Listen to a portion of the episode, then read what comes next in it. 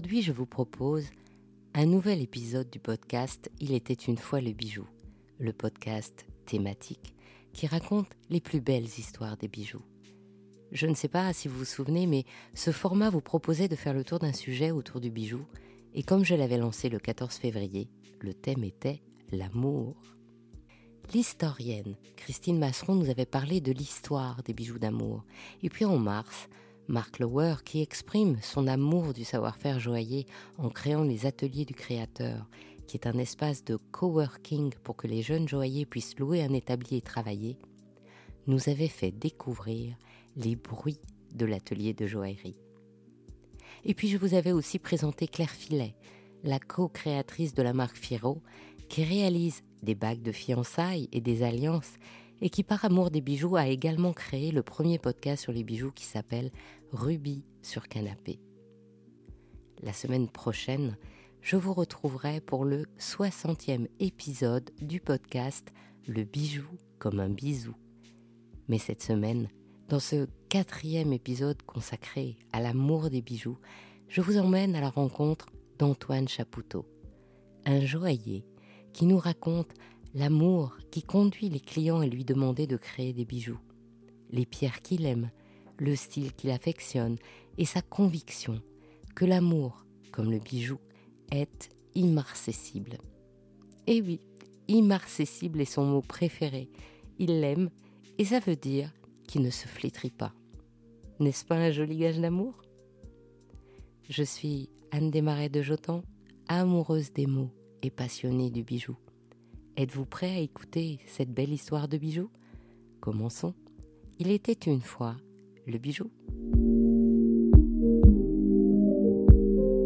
Antoine, tu m'as dit que chez toi, les bijoux étaient toujours des bijoux d'amour. Ce qui motive en règle générale l'achat du bijou est toujours caché quelque part, l'amour. C'est soit une façon de le déclarer, c'est soit une façon de le remémorer, soit une façon de le souligner, soit une façon de le mettre sur un piédestal. Enfin, l'amour est, est, à la base du, du bijou. S'il n'y a pas d'amour, il n'y a pas beaucoup de bijoux. Quelle est la demande la plus euh, surprenante en termes de bijoux d'amour? J'ai une anecdote qui me vient à l'esprit, mais c'est pas forcément la plus surprenante, c'est celle qui a le plus surpris. Il y a un jour un jeune homme qui est venu me demander comment faire pour savoir quel serait le bijou que sa future épouse aimerait le plus. Il se trouve que je connaissais bien la future épouse, puisque je connaissais très bien toute la famille. J'avais déjà fait des bijoux pour la maman, pour les sœurs, pour elle-même, une famille que je connaissais très bien. Il se trouvait que la jeune femme avait un collier qu'elle m'avait laissé pour que je puisse le, euh, le réenfiler. Et elle devait donc revenir le chercher. Et j'ai dit au jeune homme, écoutez, quand elle viendra le chercher, je ferai en sorte de lui demander. Il m'a dit, oh là là, mais il faut pas qu'elle le sache, il faut pas qu'elle le sache. Sûr que non, j'ai bien compris, c'est une surprise. Mais faites-moi confiance, je me débrouillais pour qu'elle ne le sache pas. Euh, juste avant qu'elle ne vienne, je me suis débrouillé pour faire un faux questionnaire donc euh, j'avais sur mon bureau une pile de papier avec juste, comme avec les fausses liasses de billets, il n'y avait que les trois feuilles du dessus qui étaient réelles. C'est euh, où il y avait une espèce de, questionnaire qui disait quelle est ma bague de fiançailles idéale.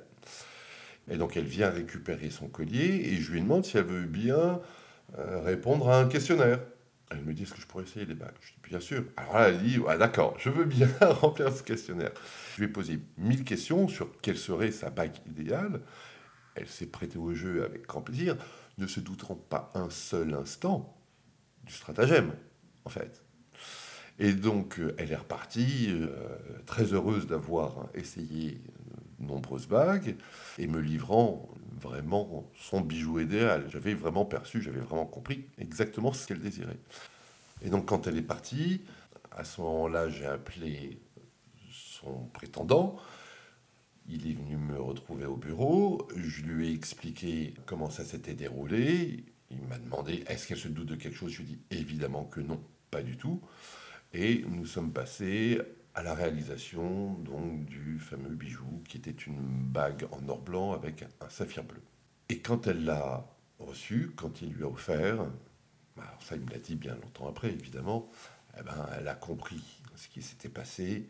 Et au-delà du bijou lui-même, elle a compris tout l'amour qu'il y avait derrière la démarche. Et je pense qu'elle a plus aimé la démarche que le bijou, même si elle a beaucoup, beaucoup, beaucoup apprécié le bijou. Dans les bijoux que je vois, surtout au niveau euh, des bagues, tu as un style extrêmement caractéristique. Tu m'as dit que ce style pour toi était à la fois euh, moderne et classique. Moi, je vois un style très affirmé, avec une monture extrêmement lissée, souvent en or blanc, avec une forme qui va jusqu'à l'épure complète. Et surtout, la caractéristique, c'est que la pierre n'est pas sertie avec des griffes, mais avec un certiclo complet ou pas. La pierre est souvent surélevée, ce qui donne une lumière complète autour de la pierre et qui permet d'avoir dans cette lumière la résonance de la couleur de la pierre. C'est vrai que quand on regarde mes créations, il y a 50% qui, des personnes qui voient tout de suite la monture, 50% qui voient tout de suite la pierre. C'est en effet la pierre qui est d'abord mise en valeur.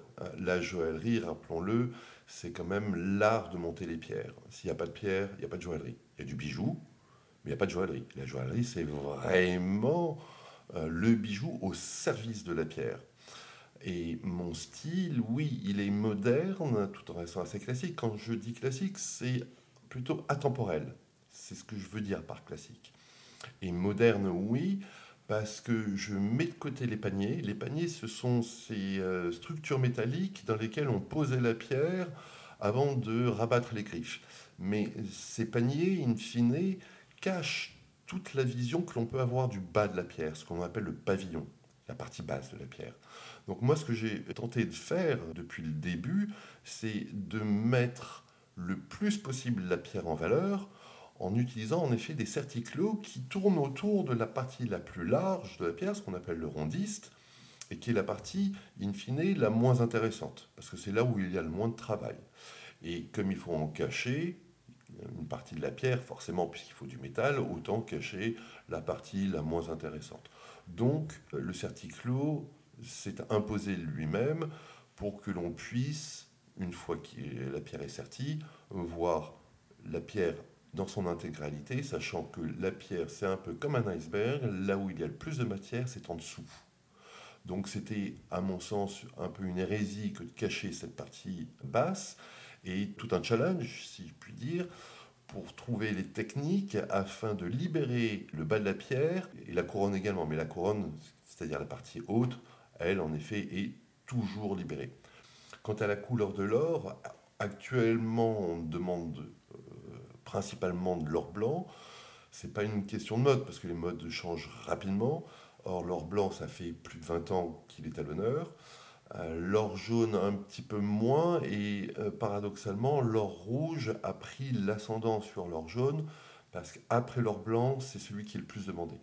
Or blanc, or rouge, or jaune. Et il est vrai que lorsqu'on travaille le bijou, l'une des dernières étapes, c'est le poli. Une fois que l'or est réellement bien poli, il fait un effet de miroir et à ce moment-là, en effet, la couleur de la pierre vient se refléter à l'intérieur et là, c'est encore un autre jeu de couleurs qui arrive, un autre jeu d'émotion, un autre euh, jeu de luminosité et c'est un peu la magie de la joaillerie. Quand on parle d'amour de pierre, est-ce que toi tu as comme ça un amour, on le sent pour les pierres, j'en suis sûre, mais un amour pour certaines pierres par rapport à d'autres? Paradoxalement, je pense que c'est le, même si je l'adore, c'est le diamant que j'aime le moins. Pourquoi? Même s'il est absolument merveilleux et magique, ce sera le diamant qui offrira le moins de surprises. Les pierres de couleur, elles, ont chacune réellement leur caractère bien à elle.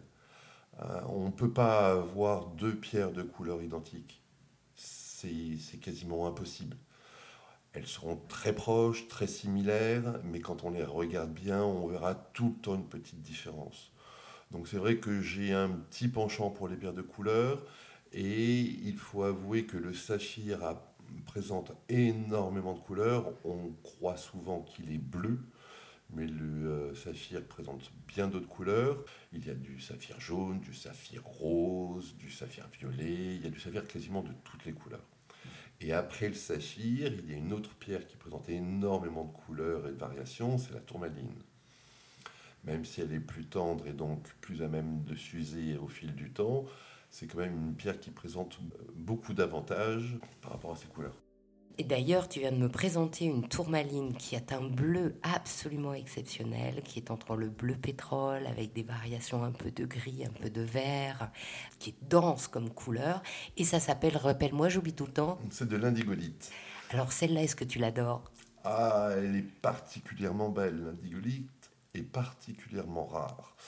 Il faut dire que la couleur d'une pierre peut lui donner un nom particulier. L'indicolite est une tourmaline. Et quand elle a ce bleu-là, elle s'appelle indigolite. Tout comme la tourmaline, quand elle a un rouge très spécifique, on va l'appeler de la rubellite. Dans certaines familles de pierres, une couleur particulière va donner un nom particulier. Alors oui, saphir, j'aime beaucoup. Tourmaline, indigolite, j'aime beaucoup. La rubellite aussi.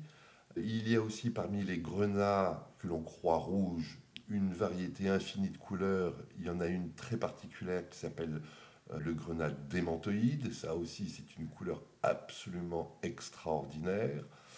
La démantoïde, c'est donc ce vert qui est presque un vert anis fluorescent presque. Exactement. et qui a un indice de réfraction, c'est-à-dire une capacité à briller incroyable. Et il y a une particularité dans ce grenat démantoïde, c'est une certaine inclusion qui va lui donner de la valeur.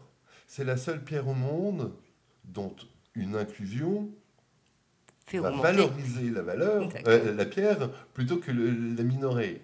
C'est euh, une petite inclusion qui représente ce qu'on appelle des, euh, des fils de rutile et qui sont spécifiques à l'Oural, en Russie, où on peut trouver des grenades démantoïdes avec ce type d'inclusion. C'est une vraie signature. C'est-à-dire que si on trouve un grenade démantoïde avec cette inclusion, c'est signé, ça vient de là-bas. Et donc c'est très rare? Et donc c'est très rare. Et c'est pas l'inclusion qui va faire briller, hein, c'est la qualité de la taille. Donc là, c'est le travail du lapidaire qui, qui intervient. C'est à lui de savoir comment euh, tailler la pierre pour que les facettes jouent un effet de miroir et permettent donc à la pierre de briller comme il se doit. Et pour déclarer son amour, quelle couleur faut-il choisir alors? Ah, est-ce que je dirais la couleur des yeux de sa chérie? Peut-être. Mais euh, non, c'est. Euh... Mais ils sont pas roses en général. ils sont pas roses, c'est vrai. Non, mais j'allais un petit peu vite euh, en, en, romantisme, je crois. Il faut s'adapter au plaisir de la personne à qui on va l'offrir. C'est là où, avant de déclarer sa flamme, il bah, faut s'enquérir un petit peu des goûts de, euh, la personne à qui on va le proposer. Il n'y a pas une couleur spécifique. Après, c'est à chaque caractère une couleur. Et toi, pour déclarer ton amour, tu choisirais quelle couleur alors? Bah, Le bleu, puisqu'elle adore le bleu. Et alors, quel bleu? Puisqu'il y a plein de bleus, tu m'as dit. Pour ma part, je sais que la pierre qu'aime ma compagne, c'est le bleu, le bleu saphir. Euh, je dis le bleu saphir parce qu'il y a plusieurs bleus. tout à l'heure, on, on, a évoqué le bleu de l'indigolite, mais il y a aussi le bleu de l'aigle marine, il y a aussi le bleu de la iolite, il y a, il y a beaucoup de bleus. Il y a le bleu de la tanzanite, qui lui est beaucoup plus violet, hein, dans lequel il y a un petit peu de, de rose et parfois de fuchsia. Et, et donc celui de l'aigle marine, c'est un bleu comment, tu as dit? C'est un bleu pastel. Il peut être soutenu mais il est plus clair, on va dire plutôt plus clair que pastel. Parce que l'aigle peut être en effet très pastel, mais elle peut être très soutenue, ce qui est le, cas de l'aigle marine Santa Maria, nom de la mine où on la trouve au Brésil. Ce bleu-là est très soutenu, mais ça reste un bleu clair, contrairement au bleu du saphir qui est beaucoup plus soutenu, beaucoup plus riche en couleur. Pour déclarer son amour, on a parlé des pierres, on a parlé des bagues. Est-ce qu'on offre toujours une bague? Pas toujours. J'ai déjà eu un couple qui est venu me voir et qui, à la place d'une bague, a préféré un petit pendentif qui représentait une croix. Donc on a fait ce bijou. Il n'y en a eu qu'un seul, qui était donc euh, destiné à, la femme. Ensuite, donc, il y a eu les alliances, mais euh, il n'y a pas eu de bijou pour l'homme. Il a reçu une montre à la place de mémoire, ce qui est euh, souvent le cas. Et ensuite, bon, euh, il y, a eu, il y a eu les alliances. Mais euh, ça, les alliances, c'est encore, euh, une autre démarche. Mais pour déclarer sa flamme, les trois quarts du temps, c'est une bague, en effet, mais pas systématiquement et pas obligatoirement. Il y a derrière l'objet offert lors des fiançailles beaucoup plus la volonté de déclarer sa flamme que la volonté d'offrir à proprement parler une bague. Qu'est-ce qui est le plus adéquat si on veut qu'il y ait deux bagues, c'est-à-dire une pour la dame et une pour le monsieur? Alors, il m'est arrivé de faire une bague pour la femme et pour l'homme exactement les mêmes lors des, euh, du mariage, mais il m'avait avoué que c'était une tradition qui venait m'avait dit Autriche et Transalpin et m'avait parlé de cette région de l'Europe. J'ai jamais vérifié, mais il paraît qu'en effet là-bas, quand la femme reçoit un bijou, elle recherche pour son homme un bijou se rapprochant. Et donc, ce qu'on avait fait, c'était la même bague, mais pour la femme, la monture était beaucoup plus arrondie, alors que pour l'homme, j'avais fait beaucoup plus d'aplat, ce qui masculinisait énormément la monture. Un peu comme une chevalière? Un peu moins à plat, un peu moins typé, parce que euh, la chevalière a une structure très typique, mais un peu. Si on remonte le temps, quand est-ce que tu as décidé de devenir joaillier et d'être amoureux de cette euh, profession? Alors, j'ai pas décidé d'être euh, amoureux d'elle, hein. c'est elle qui m'a attrapé, et quelque part, c'est moi qui ai consenti. Ça remonte à il y a un peu plus de 25 ans, puisque je fête cette année mes 25 ans de création de société, et j'avais commencé à travailler dans le métier deux ans auparavant. Euh, en fait, au cours de mes études, euh, je cherchais encore un petit peu ma voie. Et on m'a proposé de travailler pour un diamantaire, et là, ça a été le déclic. Et la voie que je cherche était enfouie en moi. Je le savais déjà sans, sans avoir su le verbaliser. Donc quand on m'a proposé d'entrer chez Diamantaire, que, euh, que j'ai eu le déclic et je me suis dit, mais bien entendu, c'est la joaillerie. Quel était le premier bijou que tu as réalisé Le premier bijou que j'ai réalisé, c'est un bracelet pour un homme. Et c'est un bracelet en trois ors, enfin deux ors mais intercalés, donc or jaune, or blanc, or jaune. C'est pour ça que je dis trois ors. C'est un bracelet très simple, extrêmement sobre. J'ai revu donc le monsieur à qui j'avais fait ce bijou il y a 25 ans, il y a très peu de temps. Il m'a avoué ne l'avoir jamais enlevé. C'est un chef d'entreprise qui est extrêmement actif. Il m'a dit Je ne le sens plus. Il est là. Il fait partie de moi. Je le porte toujours. À bien y réfléchir, c'était ça. Le premier bijou qu'il avait fait, c'était pour lui. C'était un bracelet. Et le premier bijou d'amour qu'on t'a commandé? C'est une bague. Euh, je venais de créer ma société. C'était peut-être euh, le deuxième ou troisième bijou après. C'est un monsieur qui euh, voulait offrir une bague à son épouse et on s'était retrouvés. Il n'était pas venu à mon bureau parce que c'était compliqué pour lui. Je lui avais proposé de venir à son bureau, c'était compliqué aussi. Je ne pouvais pas le retrouver chez lui parce que sa femme aurait compris. On s'était retrouvés à Neuilly, dans un hall d'hôtel, où nous avions discuté très longuement. Et c'était une bague avec une émeraude au centre, des petits triangles de diamants de part et d'autre. Dans ces 25 années d'entreprise de création joaillère, quels sont les, bijoux qui t'ont le plus plu à réaliser, que tu as le plus aimé réaliser, ou qui t'ont le plus euh, surpris, ou les défis techniques? Celui que j'ai le plus aimé, je pense que c'est tout le temps un petit peu le dernier, parce que c'est un peu comme euh, dans une fratrie, le petit dernier est tout le temps le chouchou. Et ce qui est très étonnant, c'est que j'ai beau euh, refaire inlassablement les mêmes montures, elles sont toutes différentes les unes des autres, ce sont à chaque fois des pièces uniques, parce qu'à chaque fois la pierre est différente. Donc à chaque fois, je reproportionne la structure de ma bague, et donc du coup, à chaque fois, elle m'étonne même si je l'ai déjà faite 15 fois, 20 fois, 100 fois, ce qui est le cas par exemple de la bague Navona, il n'y en a pas deux identiques. Avec le recul, cette bague Navona qui est euh, constituée de fils, elle peut être polie, brossée, sablée, elle peut être deux ors avec une seule couleur d'or, deux couleurs d'or. Une, une, des couleurs peut être sablée, l'autre peut être polie, euh, elle peut être en solitaire. Il y a mille façons de traiter le bijou, C'est mon dada. C'est ma façon de travailler depuis 25 ans. C'est comme ça que je fais pour personnaliser les bijoux. Je fais un peu une maïotique esthétique, c'est-à-dire que je vais pousser mon client a accouché de ses désirs, de son esthétique. Mon travail et mon expérience de sur-mesure, c'est de savoir poser les bonnes questions pour pouvoir comprendre ce que la personne elle-même ne sait pas forcément, c'est-à-dire ce qu'elle aime. J'ai l'impression que c'est le cas de beaucoup de joailliers. On m'a beaucoup parlé de portraits surprises ou de bijoux portraits. En fait, c'est ça, c'est il faut comprendre ce que la personne est pour lui donner ce qu'elle aime. Oui. Et l'un des bijoux les, les plus osés que j'ai fait, euh, je l'ai fait parce que je connaissais très bien ma cliente. Son mari voulait lui faire une surprise totale. Euh, et j'ai vraiment osé pour elle. J'ai vraiment osé pour elle à tel point que quand elle l'a découvert, elle a été un petit peu étonnée. Elle a eu un petit peu de mal à l'apprivoiser. Mais le jour où elle l'a apprivoisé, mais c'est arrivé avec le temps. Parce qu'au bout de quelques mois, elle m'a avoué que c'était son bijou préféré. Il était comment ce bijou alors? C'était un rat de cou avec quatre pierres, quatre diamants de 2 carats. Ils étaient là pour symboliser les quatre enfants. Donc il y avait déjà 8 carats de, diamants. Et au total, il y avait 12 carats 56. Donc il y avait 4 carats 56 de pavage entre baguettes et petits brillants. Tout ça monté sur de l'or blanc et assorti d'un cuir bleu marine. C'est une pièce absolument extraordinaire. Dernière question. Est-ce que tu as un bijou fétiche?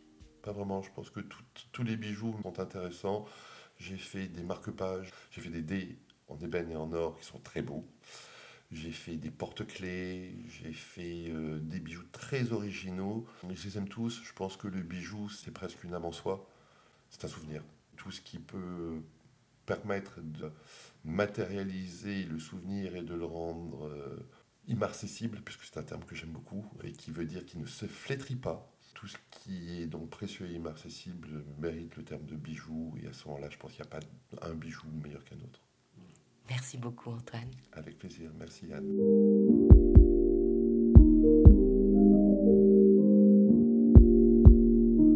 Ainsi se termine cet épisode d'Il était une fois le bijou.